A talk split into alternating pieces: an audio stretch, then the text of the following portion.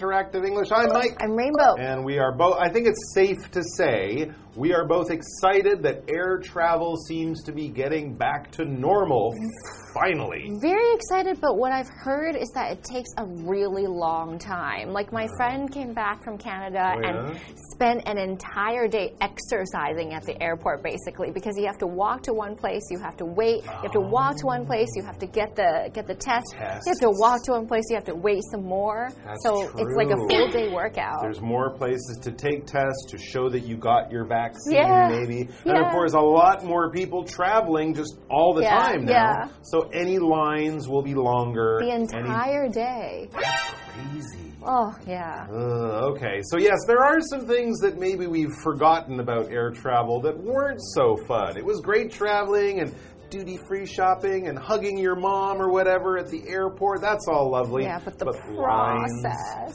delays, Oh my god. paying extra for things. Walking, oh, walking the whole way through the Hong Kong airport. It's true. And of So course, far. when you get home, it doesn't end because Yeah. you still have to go through customs Yeah. and wait in line for a taxi or a bus. God. Carry all your suitcases everywhere you go. Yeah, And, seriously. and then there's, of course, the, the normal things that we always face, like the problem of having uh, losing something, losing your passport, or having your suitcase stolen, and all that stuff. So I guess it's good to miss travel, but I kind of think that after I do travel, I'm also going to miss being at home.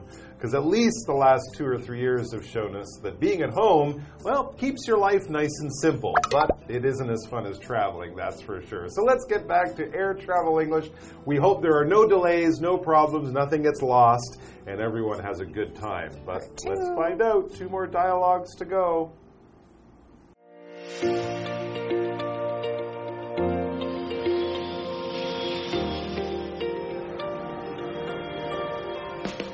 Kara is checking in at the airline counter.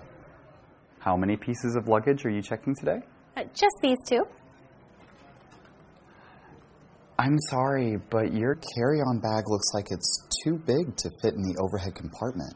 You'll have to check it as well. There's a carry on luggage size guide over there if you'd like to double check. It's okay. I think you're right. I should have measured it before I packed. How much will it be to check the extra bag? The fee is 140 US dollars. Oh, serves me right.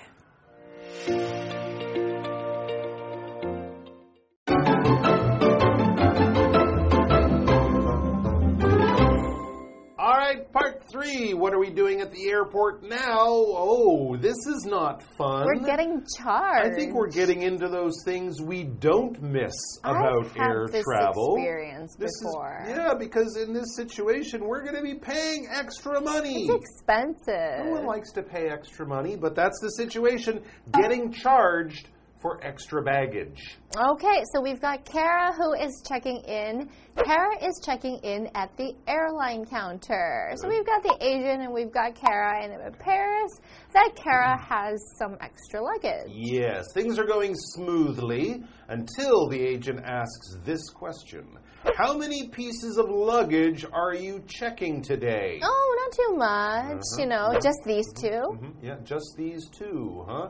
Just these two pieces of luggage. Now, what oh. is luggage? Luggage is basically a group word that we use for all of those different kinds of bags that you take with you when you're traveling. Yes, it could be one of the really big suitcases that you can get it clothes for two or three weeks inside. It could be a little bag you're carrying on your back with just your headphones and a computer and a book in it. It could be anything in between these things. Boxes, possibly a big bag for your golf clubs or your skis if you're going for like a sporty holiday. But basically, all the bags that you're carrying with you, from the smallest to the biggest, as a group, we would call those things, all of those things, luggage. And remember, this is a non countable noun. You don't say luggages, you just say luggage. You can have a piece of luggage, Luggage. a lot of A luggage, lot of luggage? some luggage, but it's all luggage. For example, would you like me to help you carry your luggage? Yes, please. I have a lot of luggage and it's heavy, so yeah, please. All right, back to the dialogue. Now,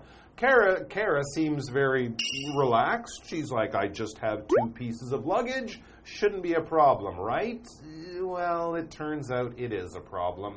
The agent says, I'm sorry, but your carry on bag looks like it's too big to fit in the overhead compartment. Oh, they have those rules Yes, they do. for in flight luggage. There are these dimensions. hmm that's right. It has to fit into that box over your seat on the airplane in the part where you sit down, right up above. You can put some stuff, or below the seat in front of you. So your bag can't be much bigger than kind of a large box. She has to check it. That's the problem. So the uh, the agent is basically saying you can't carry that bag into the plane with you, but you will be able to take it just under the plane. As the agent explains, you'll have to check it as well. When you check your luggage, they take it from you, they put it under the plane, and then when you get to where you're going, when the plane lands, you and your luggage will be reunited and everything will be okay again. But you will have to give it up and it will be under the plane, so that's not so convenient.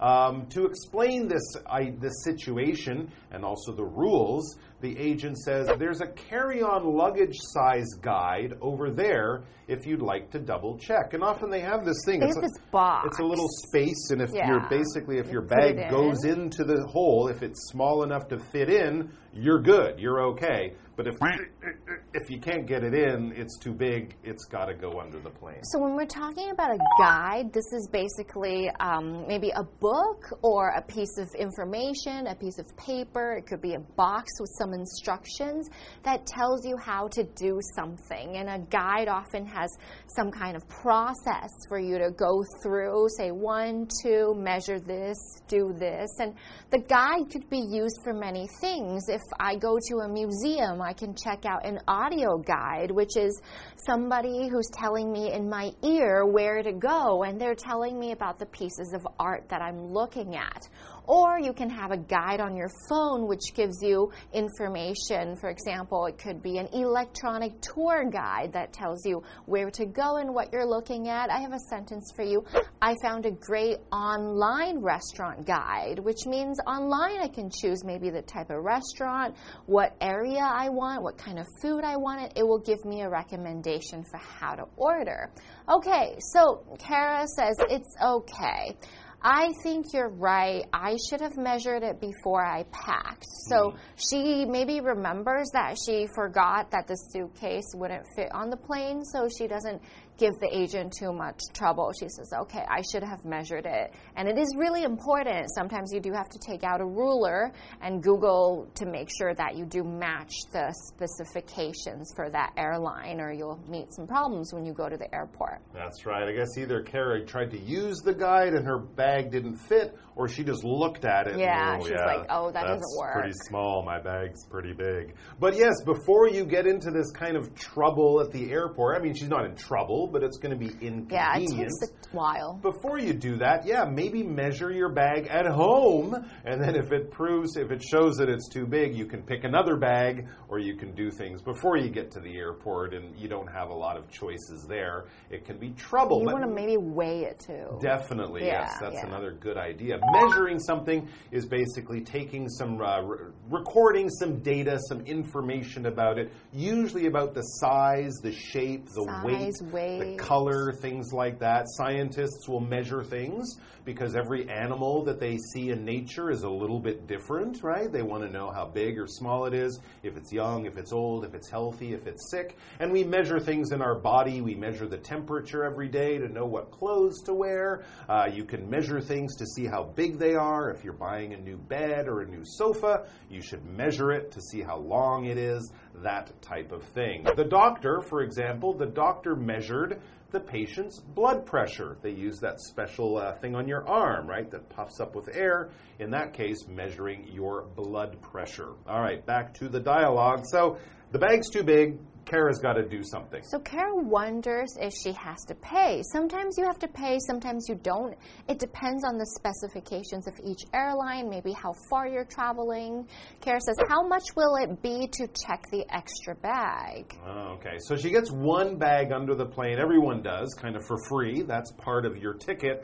But if you want to bring extra stuff, you got to pay extra money. And that's the situation she has here. How much extra money? A lot. A lot. It says the fee is 140 US dollars. So times 30, that's how many NT you have to pay. That's a Wow, lot of that's money. Like 4,000, a bit more than around 4,000 NT dollars. very maybe? expensive. And that's just for that one bag. Oh so, as we said, it really does make sense to measure this stuff. Oh make sure your bag is not too big and also not too heavy, as you pointed out. yeah, because you have to pay for that too. over like 24 kilograms, it might be too heavy. So, this is basically going to mean that Kara will get where she's going. She will have her bags, but she won't have quite so much money in her pocket. So Kara says, ah, "Oh, should have checked." You know, she says, "Serves me right." So when someone says that, that means I should have known, or I could have done better. Not blaming anybody else, just saying it's my fault and I know.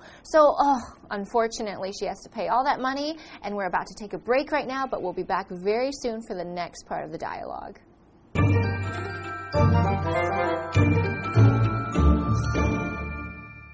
大家好，我是 Hanny。今天要继续来看实用航空英语的对话。在第三段对话里面，Kara 正在航空公司柜台办理报到手续，她有两件行李要托运。不过票务员看了一下他的随身行李包，看起来太大了，没办法放进座位上方那个行李置物柜，所以必须托运。那么托运额外的行李费是一百四十美元。如果 Kara 他想要再确认的话，那边是有随身行李尺寸指南啦。不过他其实是相信票务员的说法，是他自己的问题，应该要在打包之前先量一下的。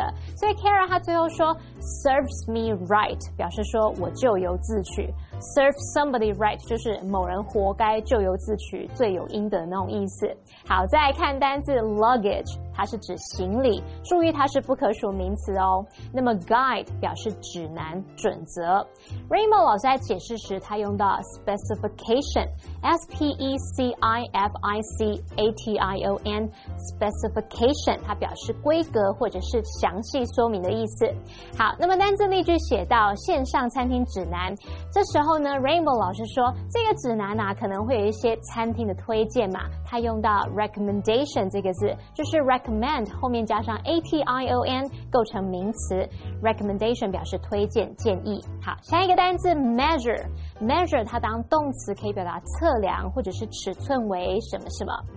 再来文中，它用到 overhead 来形容是在头顶上的，然后 compartment 则是表达舱，像飞机、车辆它们那个舱啊，分隔箱的意思。好，接华课文中。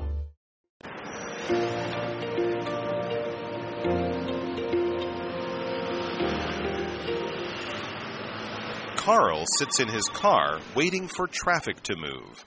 Hello. My flight to Vancouver leaves in 30 minutes, and there's just no way I'm going to make it. Are there any other flights to Vancouver leaving this afternoon? I can certainly check that for you. First, could I have your full name and flight confirmation number, please? My name is Carl Shawalter, and the number is 222 0513. Okay. I'm looking at your flight info. There's another plane bound for Vancouver at 4:20 p.m. Would you like to reserve a seat? There is a $50 rebooking fee. Yes, that's fine. Your flight is booked.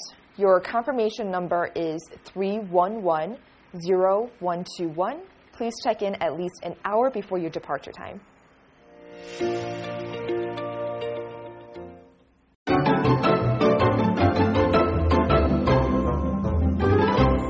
All right, our fourth situation is another problem going on here, and this is actually a more serious problem Yeah, than just having an extra bag. Part four is calling the airline about a missed flight. The Oh. plane was supposed to leave with you on it, but you were asleep at home or on your way to the airport. You didn't get there on time. The plane left without you. That's the problem. It's a big problem. Let's see who it is. Carl sits in his car waiting for traffic to move. Oh, he's stuck in traffic. He's stuck in a traffic Oh. jam. oh. Yeah. All right, so Carl begins the dialogue. I guess he's talking on the phone to someone from the airline, someone working at the airline at the airport for that airline. He says, Hello, my flight to Vancouver leaves in 30 minutes, and there's just no way I'm going to make it. He's No. stuck in that traffic jam. The cars are not moving. He will miss the plane. So he's going on to fix the problem. Are there any other flights to Vancouver leaving this afternoon? He's hoping maybe if I miss the, the lunchtime flight, there's a flight around dinner time or something like that. Agent says, I can certainly check that for you. First, could I have your full name and flight confirmation number, please? So you can imagine the agent typing all this information in as Carl gives it to her. And Carl says, My name is Carl Showalter. All right, that's the passenger name. And the number, this is the booking number, the tracking number, something like that, is 2220513. So this is just a number. The computer system has given his name and his ticket, but that's how they will find his information. All right, so the agent's very quick. She says, Okay, I'm looking at your flight info. There's another plane bound for Vancouver at 4:20 p.m. Okay, lucky. Would you like to reserve a seat? There is a $50 rebooking fee. That's not too bad. And the most important thing is that it works out with Carl's time. That's true. That's not too bad. And he did miss the plane. He did. It wasn't the airline's fault. No. I think in some situations he might even have to buy a whole new ticket. So just paying a $50 rebooking fee is Just a little bit of money. around 2000 NT or something. Yeah, it's not too crazy. And Carl thinks, well, you know, that's uh, inconvenient, but at least I'll get to Vancouver today, so that's okay. He says, yes, that's fine. He accepts that. I'll pay the $50. Let's move on to get me on that plane. Yes, so I will reserve a spot for you. So when you reserve something, that means you leave it open. You put, I'm going to put Mike's name, I'm going to put Carl's name on there for a certain time, and nobody else can come in during this time. Now, if you don't show up, then I might give that seat to someone else, but if I reserve it, that means I make a booking for it. So I write it down so it's on the system, and we save that for you. So reservations can be made months or even years in advance for something that's really um, important. Like it could be a restaurant, it could be a flight, it could be a show. We reserved a table at the Japanese restaurant. So lot, often Japanese restaurants or any restaurants that are a bit high end, you want to make a reservation because maybe a lot of people want to go and you want to make sure that you have your special food or your special spot. And so the agent makes that booking. She says, "Doo-doo-doo-doo-doo. Your flight is booked. Your confirmation number is 3110121. Please check in at least an hour before your departure time. So actually, of course, Carl would not have made his flight because it was 30 minutes before the plane was about to leave. So he's got to make sure he gets there at 3:20.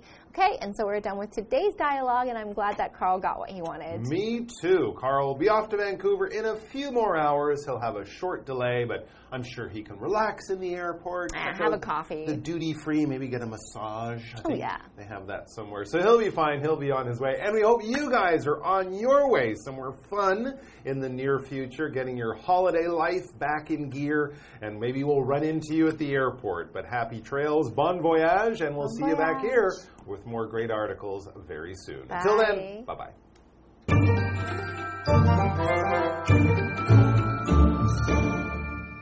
好，在第四段对话里面，Carl 在电话上跟飘员说，他来不及赶上他的班机，那想知道今天下午还有没有其他飞往温哥华的班机。票务员请他提供全名，还有班机确认号。那查了一下航班资讯，就发现说，诶，下午四点二十分还有另一班飞往温哥华的班机，不过呢，重新定位要收五十美元的费用。Carl 说没关系，毕竟是他自己没赶上嘛，不是这个航空公司的问题。最后票务员就帮他订好航班，也提醒他至少在出发前一个小时要办理登机手续。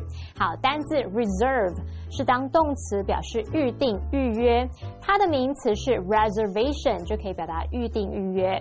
那要去一些高档餐厅用餐呢，通常得先定位。这时候 Rainbow 老师他用到 high end，H I G H 连字号 E N D，那这个复合形容词可以使用高级的、高档的。好，这边一个重点，我们进入文法时间。好，我们来看这个重点是 make it 的不同意思及用法。第一种呢，可以表达抵达某地啊，或是达成某个目标，后面常常会接 to 加名词，例如。Katie made it to the finals of the singing competition，就是说 Katie 她成功晋级歌唱比赛的决赛了。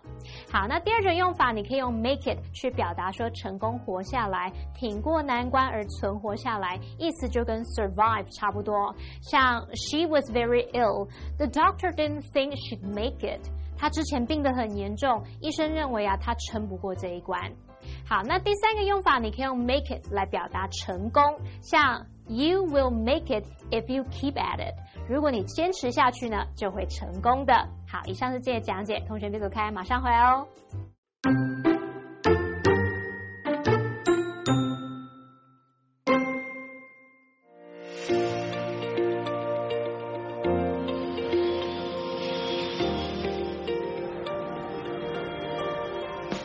Kara is checking in at the airline counter.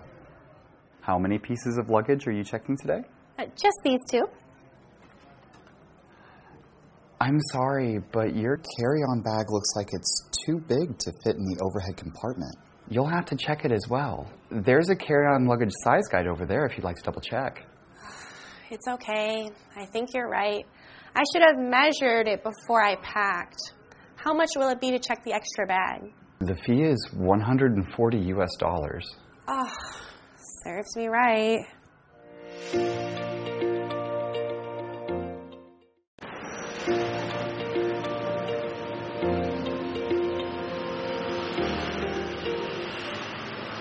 Carl sits in his car waiting for traffic to move. Hello. My flight to Vancouver leaves in 30 minutes, and there's just no way I'm going to make it. Are there any other flights to Vancouver leaving this afternoon? I can certainly check that for you. First, could I have your full name and flight confirmation number, please? My name is Carl Shawalter, and the number is 222 0513. Okay. I'm looking at your flight info. There's another plane bound for Vancouver at 4:20 p.m. Would you like to reserve a seat? There is a $50 rebooking fee. Yes, that's fine. Your flight is booked. Your confirmation number is 3110121. Please check in at least an hour before your departure time.